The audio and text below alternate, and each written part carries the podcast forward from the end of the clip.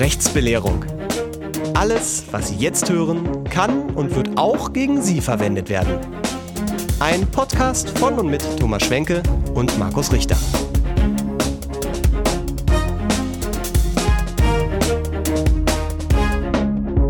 Und es geht heute um Liebesbriefe oder ähnliche Dinge. Hallo und herzlich willkommen zu einer weiteren Folge der Rechtsbelehrung, der zehnten, wenn ich mich nicht verzählt habe. Und ich begrüße ganz herzlich am äh, Rechtsanwalts-Podcasts-Tisch den Rechtsanwalt meines Vertrauens, Herrn Thomas Schwenke. Hallo und guten Abend. Hallo, ich grüße dich und die Zuhörer. Meinst du, es sind noch welche da? Aber immer doch. Immer doch. Gut. Hallo, herzlich willkommen.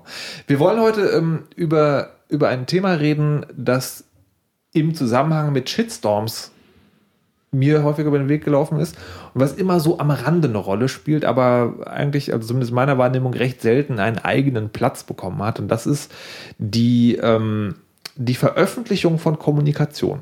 Das könnte man zusammenfassen, oder? Ja, die Veröffentlichung von ähm, Abmahnungen, E-Mails, Liebesbriefen ja. und ähnlichem. Ja, kann man so zusammenfassen. Und, sagen, und der Fall, den man als Netzbewohner möglicherweise kennt, ist dieses, äh, Irgendjemand bekommt eine Abmahnung, möglicherweise wegen eines Schlangenkuchens, den wir in der ersten Folge hm. ganz ausführlich behandelt haben, ähm, und stellt dann diese Abmahnung Wort für Wort ins Netz, also entweder den ganzen Text oder möglicherweise auch einfach, indem man ein Bild macht von dem, äh, von dem Brief, den er erhalten hat und stellt dann halt irgendwie dieses Bild komplett ins Netz. Das heißt, die komplette Nachricht ist dann im Netz. Da kann man bevor wir überhaupt darüber reden, was das für Konsequenzen haben könnte, äh, die erste Frage, macht es einen Unterschied, ob ich den Wortlaut per Text auf meine Website stelle oder ob ich das Schreiben äh, sozusagen abfotografiere und das Bild davon ins Netz stelle? Das kann durchaus einen Unterschied machen, wenn es darum geht, ob die Persönlichkeitsrechte der Verfasser verletzt worden sind oder nicht. Denn wenn du einfach ein Bild, eine Abmahnung abscannst, also wie ich das kenne, ist mhm. meistens äh, der Verfasser drin, alle Telefonnummern und alles Mögliche. Ja. Der Sachbearbeiter, der vielleicht gar nichts so richtig damit zu tun hat, ist drin. Mhm. Wenn du das aber abtippst, dann äh, sind, fehlen meistens diese persönlichen Daten. Dann geht es wirklich nur um diesen reinen Text. Wenn es ums Urheberrecht dann gehen sollte, dann ist es egal, weil da kommt es auf den Text an. Also die Frage ist also äh, die Informationen sind bei beiden Varianten dieselben, dann, ja. ist, dann ist es egal. Sozusagen. Es hängt wirklich davon ab, was da zu sehen ist. Genau. Okay. So, dann nehmen wir einfach den Fall, äh, ich bin abgemahnt worden und weil ich total wütend bin und mich ungerecht behandelt fühle, stelle ich die Abmahnung ins Netz, damit ein schöner Shitstorm entfacht werden kann. Ist das erlaubt? Es kommt drauf an. das hast du so lange nicht mehr gesagt. Ich finde es fast ein bisschen gut, dass du es jetzt gesagt hast. Stimmt, ich habe eine Folge ausgesetzt. Ja, worauf kommt es denn an? Es kommt darauf an, äh, weswegen du abgemahnt worden bist oh. und ähm, was, weswegen du ein Interesse hast, diese Abmahnung zu veröffentlichen. Also mhm. äh, das Prinzip ist, du darfst nicht einfach ähm, Korrespondenz, die an dich adressiert ist, also die für dich bestimmt worden ist, äh, darfst du nicht einfach für die Öffentlichkeit, der Öffentlichkeit widmen. Das heißt, du hast diese Abmahnung, die ist nur für dich, nur persönlich für dich geschrieben mhm. und nicht für die anderen. Wenn du sie veröffentlichst, kann das durchaus zulässig sein, wenn du ein Interesse daran hast, dass diese Abmahnung veröffentlicht worden ist. Und die Voraussetzungen sind jetzt auch nicht allzu groß, aber alleine Frustration wird dafür nicht ausreichen. Okay, dann bevor wir zu den Ausnahmeregelungen kommen, erklär doch bitte erstmal, warum es denn überhaupt verboten ist, ein an mich gerichtetes Schreiben irgendwohin zu veröffentlichen. Weil der Grundsatz ist, eine äh, Kommunikation zwischen zwei Personen, Privatpersonen oder zwei Unternehmern, ist grundsätzlich nur für die beiden Personen bestimmt. Das mhm. heißt, man sagt, man bestimmt den Adressaten. Mhm. Und wenn ich davon abweichen möchte, muss ich einen Grund dafür haben. Denn wenn ich davon ausgehe, dass etwas in einem vertraulichen Rahmen kommuniziert wird, mhm. dann verlasse, dann rede ich anders, dann diskutiere ich vielleicht anders, dann mhm. wähle ich andere Worte, ich bin vielleicht direkter und sage Dinge, die ich sonst nicht sagen würde. Und wenn du äh, dieses Vertrauen verletzt und diese Nachricht nach außen hin veröffentlichst, dann musst du verletztes Interesse mit irgendwelche, irgendwelchen anderen Interessen aufwiegen. Das können deine Interessen sein oder Interessen der Allgemeinheit. Mhm. Ist es, äh, reden wir jetzt von einer bestimmten Form? Also wir haben jetzt mit Brief angefangen, aber mhm. sagen, diese direkte Kommunikation, ist es da wichtig, welche Form die hatte? Also Nein, Wort, gesprochenes Wort, geschriebenes Wort, Videowort? Nein, es geht nur darum, dass die halt in einem vertraulichen Mhm. Rahmen stattgefunden hat. Das heißt, wenn wir uns in der Öffentlichkeit unterhalten, jeder kann zuhören, dann ist es halt etwas anderes, als Mhm. wenn du mir einen Brief, eine E-Mail geschrieben hast, eine Facebook-Nachricht, eine Direct Message bei Twitter. Was gibt's noch? Ein Fax oder Ja, also, Telegram oder sonst irgendetwas. Haben Das ja- ist dann vertraulich für uns bestimmt. Unterscheiden muss man ähm, im Wesentlichen zwischen privater Korrespondenz, also wenn das zwischen Privatpersonen stattfindet, oder wenn es und äh, geschäftlicher Korrespondenz. Also die nicht zwischen zwei Privatpersonen Ja. stattfindet, sondern zum Beispiel zwischen zwei Unternehmern oder Unternehmern, Privatpersonen und eine Abmahnung würde jetzt in den Bereich, nicht in den Privatbereich hineinfallen. Wenn etwas im Privatbereich, wenn etwas im Privatbereich für dich bestimmt ist, dann müssen die Anforderungen, dann muss dein Interesse an der Veröffentlichung sehr, sehr hoch sein, weil der Grundsatz ist, alles, was deinen Intimbereich betrifft, ist grundsätzlich überhaupt tabu. Also Äh, bei im Teambereich reden wir jetzt nicht von Sex, sondern generell sagen Oh, persönliche Krankheiten zum. Beispiel, ja. Ja. Krankheiten oder vielleicht auch irgendwelche religiösen Überzeugungen, Geschichten, das würde auch drunter fallen. Also schon, da, schon, auch, schon auch sagen Emotionen. Also ich, wenn ich sozusagen persönliche Dinge Ja. schreibe, das fällt schon auch drunter, oder? richtig, und Tagebuch zum Beispiel. Okay. Oder etwas ähnliches, ein Tagebuch, Ja. Mhm. ein sehr enger Austausch mit einer, einer Freundin zum Beispiel. Ähm, das ist also diese ganz enge persönliche Sphäre, Mhm. ganz enger Lebensbereich. Und dann gibt es noch diesen Privat, Privatbereich, also Privatbereich, äh, ich meine, einfach meine Gedanken, die vielleicht jetzt nicht meine Krankheit, Sexualität oder sonst irgendwas betreffen, sondern einfach meine politische Meinung zum Beispiel, weil die natürlich auch in den Intimbereich fallen kann. Aber auf jeden Fall, alles, was privat ist, darf grundsätzlich nicht veröffentlicht werden. Es muss schon sehr, ein sehr überragendes Interesse vorhanden sein. Zum Beispiel ein Politiker kommuniziert mit äh, zehn Konkubinen und ist zugleich äh, Familienminister und prä predigt die Keuschheit. Ja. Dann würde das natürlich, okay, das ist schon fast schon im Teambereich, aber auf jeden Fall im Privatbereich ist schwer, die Sphären abzugrenzen. Aber das wäre so ein Privatbereich, wo man sagen würde, hier ist ein ganz großes öffentliches Interesse zu erfahren, was der Mann dann tatsächlich macht. Aber bei normalen Personen wie mir und dir äh, wird so ein Interesse ein seltenes gegeben sein. Okay, das, ähm, also privat, das bleibt privat, das ist ja, Ja. auch sozusagen, das ist ja fast mit gesundem Menschenverstand nachvollziehbar, was die Juristen dafür argumentieren. Nochmal kurz die Nachfrage, wenn du von Veröffentlichung sprichst, heißt das dann äh, die, die Öffentlichung machen im Sinne von, da kann dann jeder ran? Oder ist es auch, wenn ich jemand anderes oder einer kleinen Gruppe von Menschen Zugang dazu verschaffe, ist das auch eine Veröffentlichung, über die wir da reden? Nein, eine Veröffentlichung äh, liegt dann vor, wenn du, äh, wenn das Schreiben einer unbestimmten Anzahl von Personen zugänglich ist.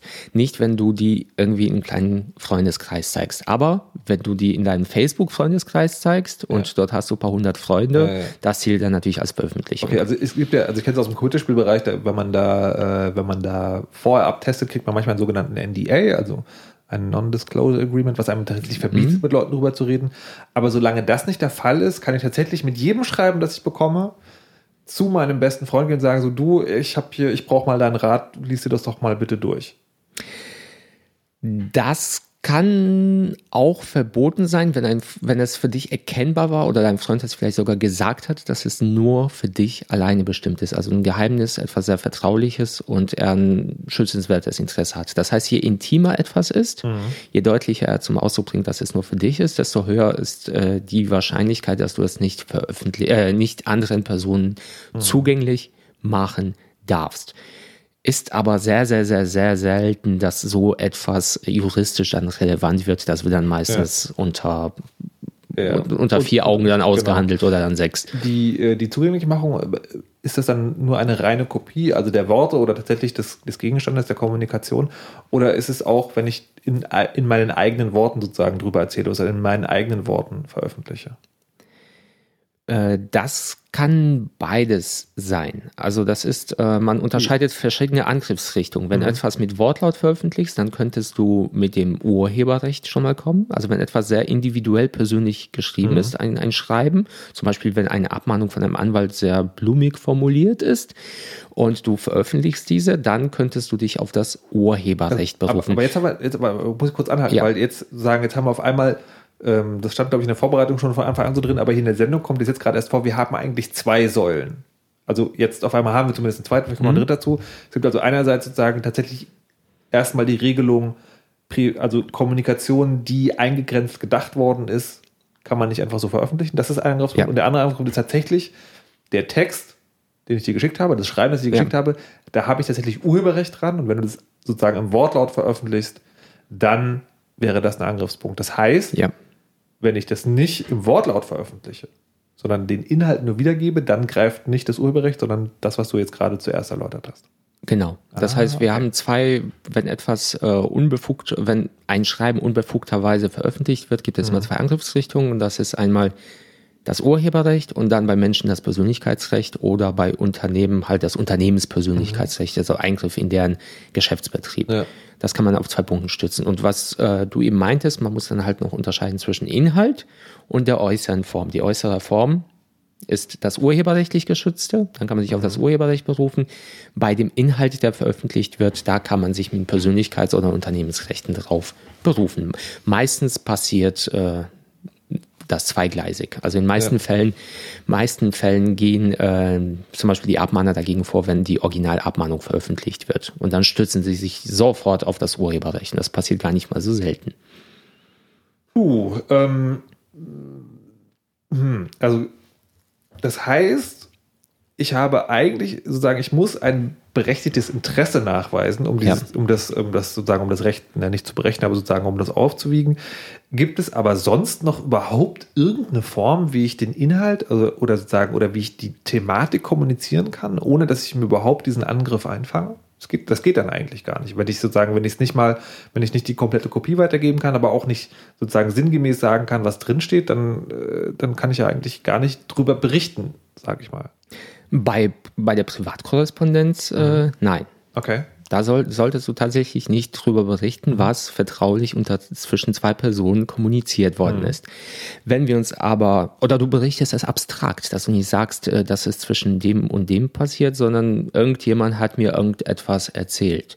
Dann verletzt du ja nicht das äh, Geheimnis, wenn man darauf nicht auf die Person schließen kann, weil du abstrakt irgendeinen Sachverhalt mitteilst. Genau, aber sagen, der Rechtsstreit würde sich dann darum drehen, dass der, dass der, der dir das Geheimnis mitgeteilt hat, dann sagt so, hey, man kann mich daraus identifizieren und Genau. der andere würde sagen, nee, kann man nicht und darauf würde dann sozusagen, darauf würde dann Richtig. gestritten. Das, okay. das ist ja, weil sonst ist ja seine Persönlichkeit nicht verletzt, wenn man überhaupt nicht weiß, wer das ist. ja. Und Okay. wenn man nicht auf die, die Person überhaupt nicht bestimmen kann. Aber, so, aber das ist halt, das wäre halt der Rechtsstreit. Dass, dass es dafür natürlich auch wieder keine klare Regelung gibt, Ja.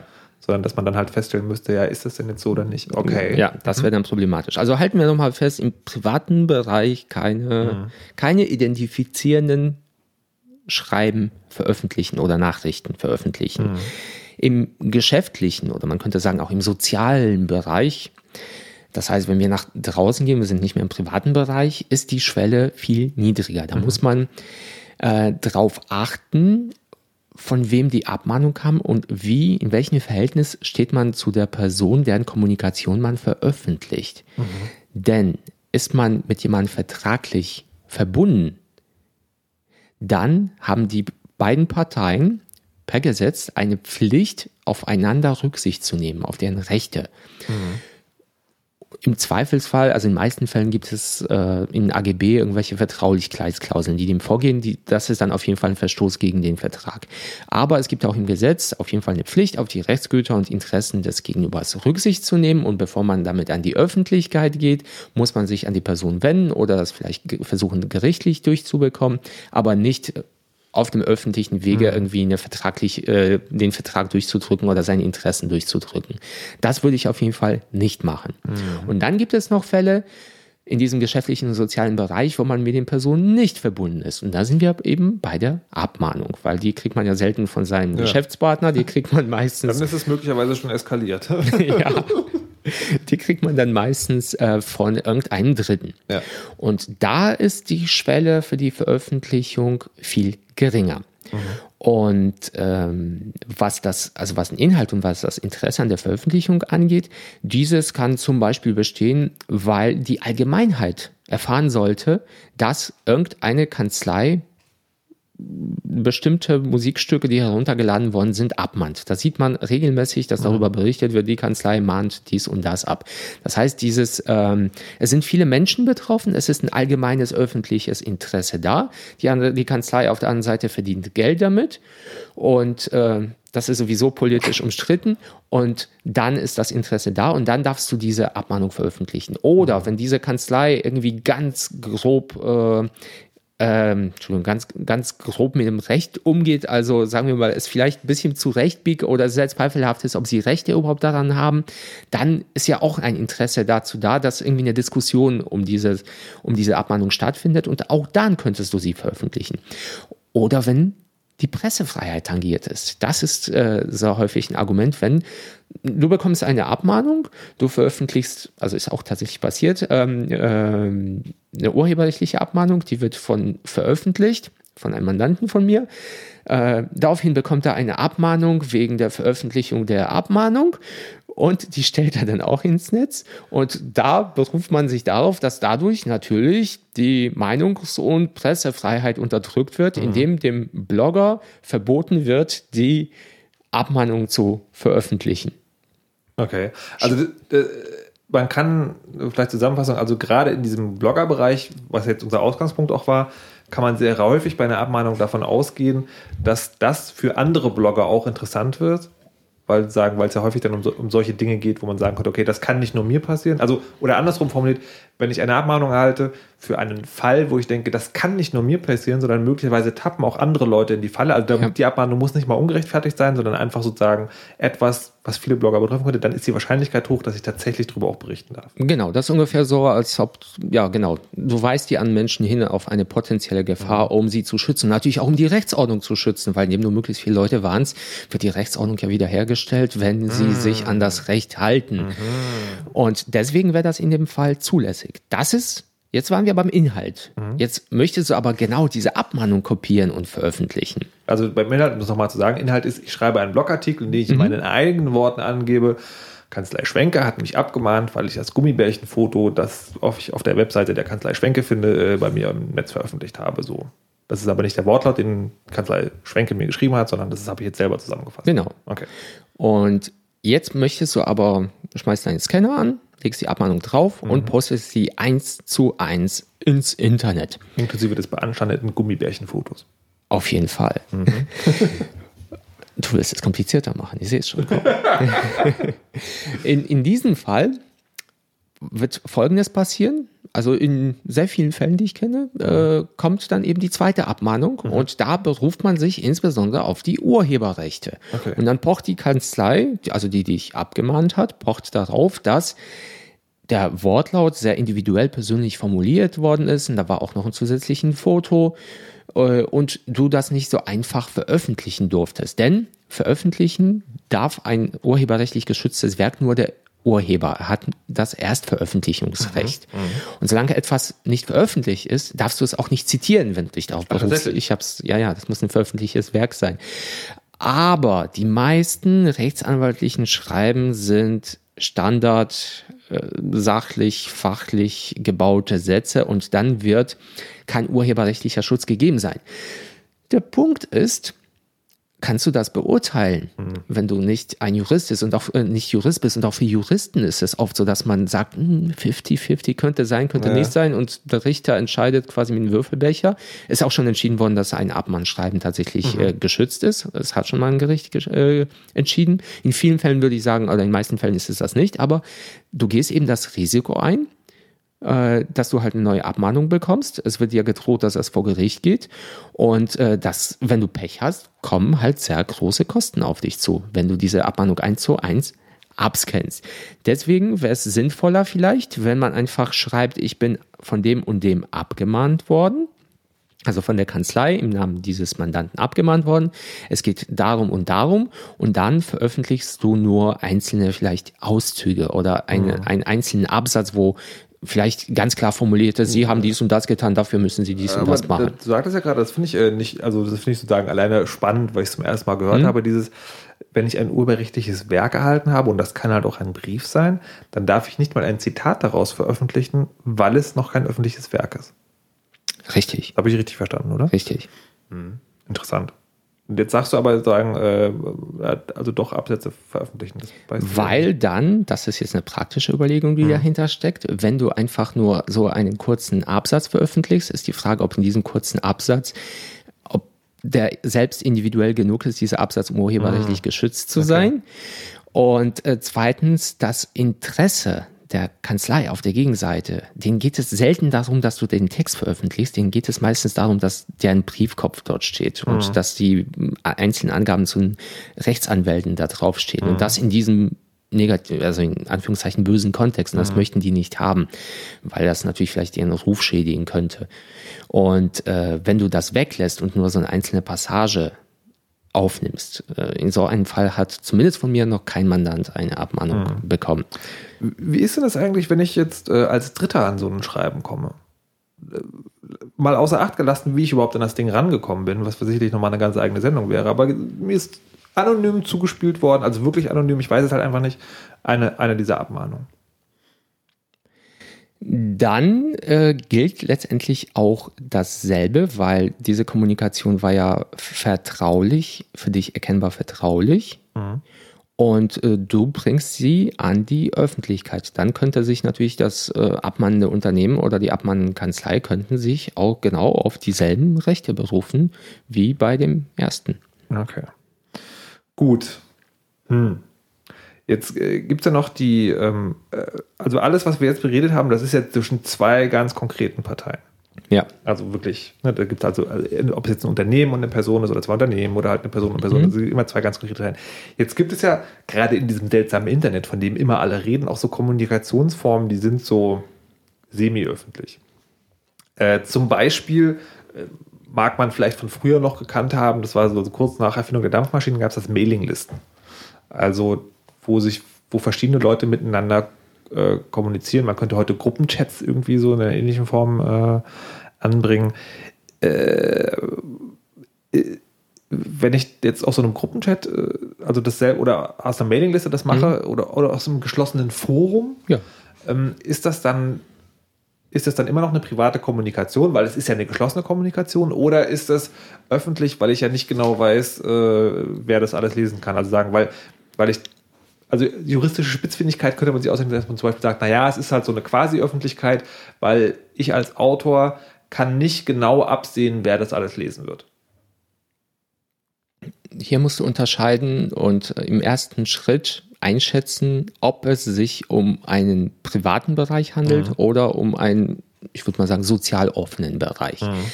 Das heißt, man guckt zunächst äh, auf, auf diese Gruppe oder Kommunikation oder Mailingliste, wer dem überhaupt angehört und wer sich dieser Mailingliste anschließen kann. Ist die nur in einem bestimmten Kreis von von bestimmten Personen, das heißt, kann sich nicht jeder anmelden, sondern nur bestimmte Personen können sich anmelden, dann spricht viel- vieles dafür, dass es ein vertrauter, persönlicher Kreis hier ist und die Informationen auf jeden Fall nicht nach draußen gehen könnten. Wenn es dagegen eine Mailingliste ist, bei der sich jeder anmelden darf, dann habe ich ja nicht mehr von Anfang an so ein Vertrauen, dass das, was ich sage, in diesem Kreis verbleibt, weil ich damit rechnen muss, dass jeder sich ja anmelden kann und gucken kann, was dort geschrieben worden ist. Und dann ist dieses Vertrauen ja nicht gegeben. Dann trage ich, äh, dann ist mein Interesse nicht so verletzt. Also ich unterscheide erstmal sozusagen, ob der geschlossene Kreis geschlossen ist in der Hinsicht, dass ich da gar nicht, dass ich nur nach Aufnahme quasi, Aufnahmeprüfung sozusagen Ja. reinkomme oder ob ich einfach irgendwo klicken kann, sagen kann, hier, ich möchte diese Mailingliste auch beitreten. Ähm, Das ist ein, ein Faktor. mhm. hat, spielen die Zahlen eine Rolle? Also wie viele Leute damit drin sind? Auf jeden Fall. Also wenn, wenn das jetzt irgendwie nur fünf Personen sind, dann spricht es dafür, dass es eine vertrauliche Kommunikation ist, wo ich auch dieses Vertrauen aufbauen kann, weil ich weiß, es sind nur fünf Leute daran beteiligt. Wenn da jetzt aber tausend Leute sind, die da mitsprechen können, dann kann ich nicht davon ausgehen, dass das, was ich sage, tatsächlich geheim bleibt. selbst, selbst dann, wenn die, ne, selbst dann sozusagen, wenn diese, wenn, die, wenn der Zugang zu diesem 1000-Leute-Forum geregelt ist in einer Art und Weise, dass ich dann nur nach, weiß ich nicht, ja, wie gesagt, also ich nenne es einfach Aufnahmeprüfung reinkomme. Wir kommen jetzt in den Bereich, wo du diese Faktoren halt abwiegen musst. Okay. Du hast einmal diesen Faktor eben die Anzahl der Teilnehmer, ist eine Zulassungsschranke vorhanden, Thematik, ich schmeiß noch was auf, äh, auf die Waage, und Thematik, zum Beispiel, man unterhält sich über irgendwelche intimen Sachen, zum Beispiel Krankheiten oder über die Sexualität. Und das ist etwas, wo man davon ausgehen muss, wenn man in so einem Kreis befindet, sich in einem Kreis befindet und man spricht über so sensible Themen, dass die Leute sich auch dann darauf verlassen, dass das eher geheim bleibt, als wenn man über öffentliche politische Meinung spricht. Und wenn du diese Faktoren dann in der Hand hast, dann musst du die halt so abwägen und kommst dann dazu, nicht zu einem Ja oder Nein, sondern bestimmst ungefähr Pi mal Daumen, wie hoch Okay. das Interesse ist Ja. an der Vertraulichkeit. Und dann wiegst du das auf der anderen Seite der Waagschale mit dem Interesse desjenigen, der das, der den Inhalt veröffentlicht hat, ab. Ich kann dir ein Beispiel geben, das ist ja äh, unlängst, also vor zwei Jahren entschieden worden. Ähm, und dort gab es eine geschlossene Mailingliste, der jeder angehören durfte. Es waren auch viele Mitglieder und dort haben sich, hat sich, glaube ich, ein, also haben sich Menschen darüber unterhalten, ob ob Impfungen sinnvoll sind, um Krankheiten zu verhindern. Und dann gab es Vertreter irgendwelcher neuen Gesundheitstheorien, die sagten, das ist völlig schädlich. Die anderen sagten, aber das schlägt völlig auf die Volksgesundheit. Also die haben sich über politisch relevante Themen unterhalten. Und dann hat ein Journalist einen Auszug veröffentlicht, weil er meinte, die Öffentlichkeit muss erfahren, welcher Irrsinn hinter diesen Gedanken der neuen Medizin steckt. Und da hat das Gericht halt eben gesagt, aufgrund dieser Punkte, dass jeder zu dieser Mailingliste Zugang hatte, dass es ein nicht ein privates Thema war, über das man sich unterhalten hat, sondern um etwas, was öffentliche Relevanz hat. Das heißt, es, es hat ein öffentlich relevanter Meinungskampf und Meinungsaustausch stattgefunden. Und deswegen, weil das Interesse der Öffentlichkeit gleichzeitig so hoch war, an, da in- reinzugucken, worüber sprechen die Leute, und äh, das Interesse auf der anderen Seite, deren, die an dieser Mailingliste teilgenommen haben, relativ gering war, hat das Gericht gesagt, in diesem Fall durfte man tatsächlich den Inhalt veröffentlichen. Aber du sie- siehst, es ist sehr, sehr schwer, das abzuwiegen. Ich möchte, genau, ich möchte noch mal ein anderes Beispiel konstruieren. Und zwar äh, werden ja so eine, so eine Form, also sei es jetzt Mailingliste oder auch meinetwegen Rundbrief oder sowas, in Vereinigungen benutzt, um sich intern abzustimmen. Also können wir zum Beispiel bei politischen Parteien, da ist es ja, da gibt es ja oft mehrere Meinungen und es gibt eine offizielle Parteimeinung. Und ähm, jetzt könnte man sagen, also die, das ist auf jeden Fall eine geschlossene Benutzergruppe, weil da können sagen, nur das, keine Ahnung, die oberen Partei 150 sollen damit dazugehören. Ähm, und die verhandeln da jetzt in der Diskussion, wie ihre politische Meinung zu einem Thema sein wird, also die offizielle politische Meinung so. Und das wird intern verhandelt. Und auf diese Kommunikation sozusagen bekommt jetzt jemand Zugriff. Ist es dann quasi im Interesse der Öffentlichkeit, selbst den Verlauf einer solchen Diskussion in einem eigentlich geschlossenen Forum darzustellen, oder ist das dann unzulässig? Wir bewegen uns Richtung Wikileaks, oder? Das ist auch nochmal eine spannende Frage. Ja, aber würde jetzt den Rahmen sprengen.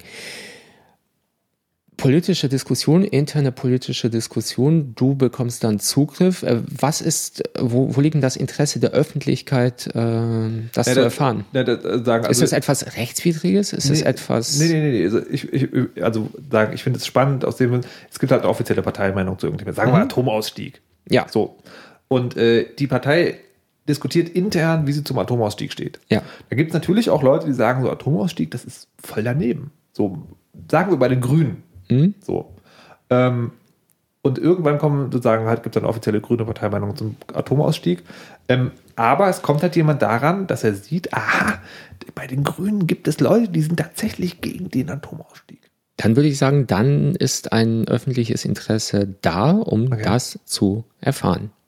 Das heißt, wenn man, wenn man an diese Informationen rankommt als Journalist, dürfte man die durchaus veröffentlichen. Da wäre dann sozusagen wahrscheinlich äh, die Frage des Tons, in dem man schreibt. Also wenn man dann zum Beispiel schreiben würde, die Grünen sind gegen den Atomausstieg, dann wäre das falsch. Man müsste dann schreiben, so, es gibt bei den Grünen Leute, die das sagen. Ah, okay. Aber das würde jetzt nicht unbedingt dem Whistleblower helfen, also der Person, Ja, ja, die genau. diese Information nach Ja. außen getragen hat. Die Okay. Person hat natürlich dann gegen die Partei interner äh, verstoßen und die müsste natürlich dann die Konsequenzen tragen. So. Jetzt haben wir also das äh, gelernt, dass es großes Für und Wider gibt, ob ich solche Informationen äh, an die Öffentlichkeit bringen darf oder nicht. Die Frage ist, das, also weil wir jetzt gerade darauf zu sprechen kommen, wir reden hier jetzt explizit erstmal nicht über Whistleblowing, das ist, glaube ich, nochmal ein ganz anderes Thema.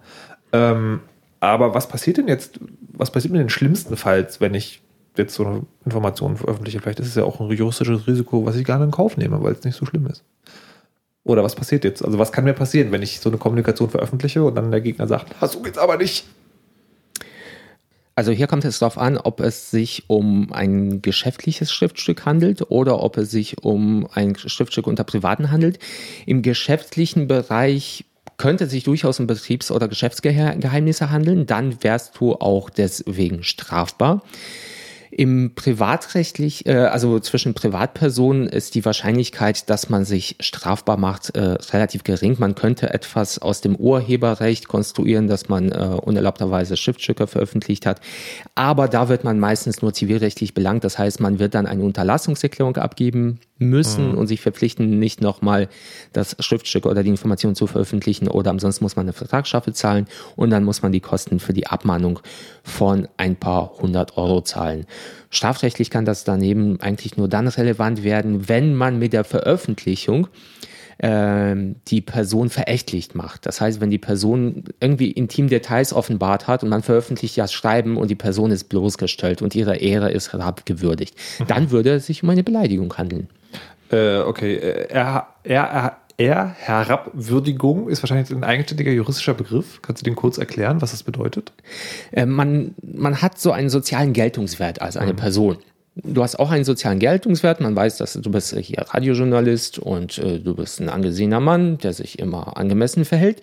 Wenn ich aber jetzt irgendwelche intimen Details veröffentlichen würde, zum Beispiel ähm, insbesondere aus dem sexuellen Bereich und äh, die sind, äh, sagen wir mal, sehr atypisch und mhm. werden äh, von der Gesellschaft verachtet mhm. und ich deswegen das Schreiben veröffentliche, damit jeder mitbekommt, was du in der Freizeit treibst, dann setze ich deinen sozialen Geltungswert herab. Mhm. Okay. Und dadurch verletze ich deine Ehre. Ah, okay. So, und jetzt hast du gesagt, im Geschäftlichen kann ein Geheimnis, wie hast du es genannt? Ein Betriebs- oder Geschäftsgeheimnis. Das heißt, wenn es irgendwelche wirklich firmeninterner werden, wie zum Beispiel irgendwelche Finanzierungskonzepte oder irgendwelche, irgendwelche Geheimnisse, die dazu führen, dass man das Geld verdient, geplante Patente oder irgendetwas ja. in dieser Art, was man halt normalerweise zu Geld machen kann. Wenn ich die dann veröffentliche, dann kann ich mich strafbar machen nach dem Wettbewerbsrecht. Okay, aber das sozusagen hat nichts mit Abmahnung zu tun. das ist, das ist wirklich ein Randbereich, äh, okay. der nur informationshalber hier stehen soll. Also die äh, sozusagen, also die, die schlimmste Reaktion auf eine Abmahnung ist tatsächlich dann sozusagen eine weitere Abmahnung. Ja, das ist der Regelfall. Okay. Das ist der Regelfall, dass dann einfach eine Abmahnung kommt, eine Drohung, bitte nehmen Sie das sofort herunter und unterlassen Sie das nochmal zu veröffentlichen, zahlen Sie die die Gebühren fertig. Aber wichtig zu sagen, da gibt es kein strafrechtlich Relevantes, sondern das ist halt alles in diesem Zivilrecht drin. Das ist äh, alles im Zivilrecht. Okay. Strafrechtlich wird es immer dann relevant, wenn man Personen heimlich aufnimmt, mhm. fotografisch oder heimlich abhört oder Schriftstücke öffnet, die verschlossen sind, also ah, Briefe okay. heimlich öffnet. Ja, okay. Das ist strafrechtlich relevant. Das allgemeine Verraten von Geheimnissen nicht. Das ist dann zivilrechtlich relevant. Es sei denn, es geht ums Wettbewerbsrecht. Jetzt bin ich total verwirrt. Du meintest doch gerade, dass Geheimnisverrat äh, strafrechtlich relevant sein kann nach dem Wettbewerbsrecht. Äh, richtig, aber okay. wir haben gesagt, dass wir das ausgenommen haben. Ah, okay, gut, alles klar. Ähm, also das heißt aber auch, sozusagen, wenn wir, und damit sind wir wieder am Anfang der Sendung angekommen, wenn ich abgemahnt werde mhm. als Blogger und denke, ich muss das irgendwie in die Öffentlichkeit bringen, dann kann ich sozusagen auch überlegen, nehme ich das Risiko, die paar hundert Euro zu zahlen in Kauf und weil, weil einfach mir die Veröffentlichung so sehr am Herzen liegt.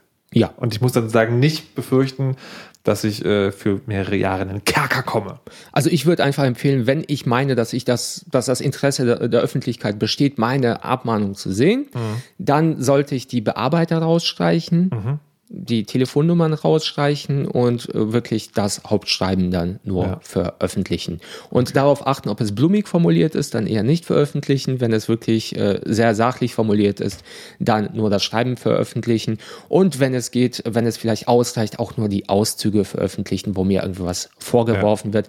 Dabei aber ein wichtiger Punkt, auch aus der Erfahrung, weil das häufig passiert äh, wenn man von einer Abmahnung berichtet, dann sollte man wirklich einen gesamten Sachverhalt darstellen. Also in vielen Fällen ist es so, dass man nur das für sich Positive darstellt. Ich bin abgemahnt worden, ich habe nichts getan und überhaupt nicht sagt, weswegen man abgemahnt worden ist, die Vorgeschichte. Da sollte man nicht weglassen, weil ähm, dann begibt, begibt man sich auch in den Bereich einer üblen Nachrede, also ähm, Behauptung von unwahren Tatsachen. Ja. Und das wird dann auf jeden Fall strafrechtlich relevant. Also wenn schon veröffentlichen, dann wirklich einen gesamten Sachverhalt darstellen.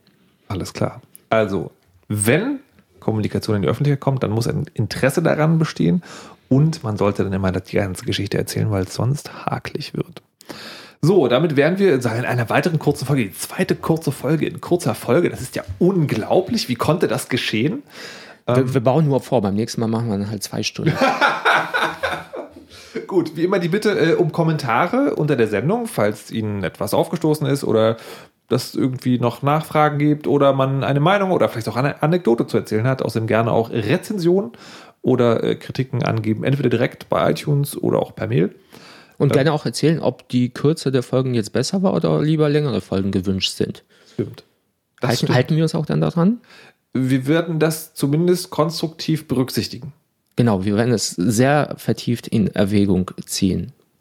Äh. Du bist echt ansteckend, das ist schlimm. Bevor es noch schlimmer wird, verabschiede ich mich. Äh, Herr Rechtsanwalt Thomas Schwenke, vielen Dank. Danke sehr. Und Ihnen auch fürs Zuhören und bis zum nächsten Mal. Rechtsbelehrung. Ein Podcast von und mit Thomas Schwenke und Markus Richter. Alle Links und Informationen zum Thema finden Sie unter rechtsbelehrung.com.